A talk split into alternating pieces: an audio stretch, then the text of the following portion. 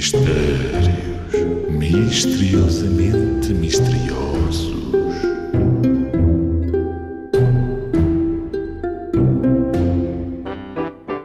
Uma senhorita, muita senhorada, nunca sai à rua, anda sempre molhada. Quem é? Não conheço ninguém assim.